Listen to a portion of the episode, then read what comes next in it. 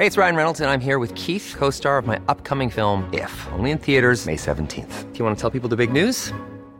All right, I'll do. Sign up now and you'll get unlimited for $15 a month in six months of Paramount Plus Essential Plan on us. Mintmobile.com slash switch.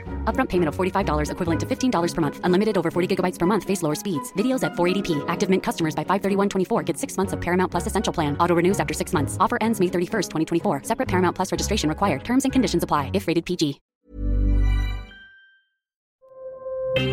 Escucha y comparte las breves del coronavirus de México y el mundo.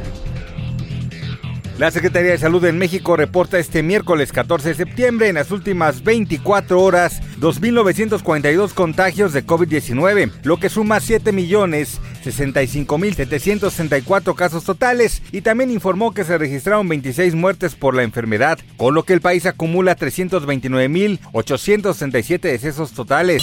A nivel internacional, el conteo de la Universidad Johns Hopkins de los Estados Unidos reporta este miércoles 14 de septiembre más de 610 millones 217 mil contagios del nuevo coronavirus y se ha alcanzado la cifra de más de 6 millones 519 mil muertes.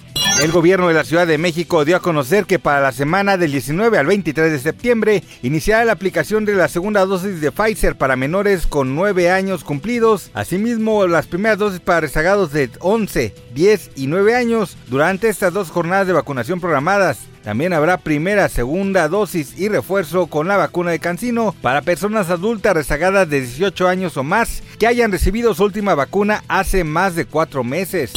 Un hombre de 51 años perdió la vida en Puebla en las 24 horas más recientes tras contagiarse de COVID-19. Así lo informó José Antonio Martínez García, titular de la Secretaría de Salud Estatal, quien agregó que el paciente no padecía comorbilidades, pero no tenía las vacunas preventivas. El funcionario destacó en conferencia de prensa que entre martes y miércoles se reportaron 50 contagios de coronavirus en el estado.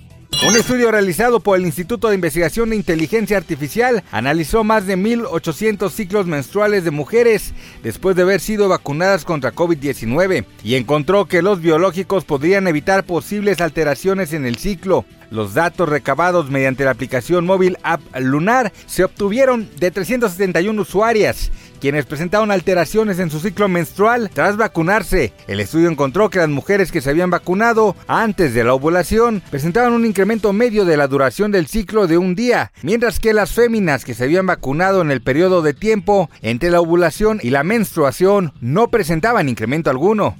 El mundo está pronto a vencer la pandemia de COVID-19. Así lo dijo este miércoles el jefe de la Organización Mundial de la Salud, Tedros Adhanom, cambiando a un tono más optimista, mientras instó a los países a seguir trabajando para controlar al virus de SARS-CoV-2. Al menos 17 millones de europeos sufrieron trastornos provocados por un COVID largo en 2020 y 2021, según una estimación publicada ayer por la Oficina para Europa de la Organización Mundial de la Salud, que pidió una mejor atención a los enfermos. El informe señaló que las mujeres tienen el doble de probabilidades de padecer un COVID prolongado en comparación con los hombres. Para más información del coronavirus, visita elheraldodemexico.com.mx y nuestras redes sociales.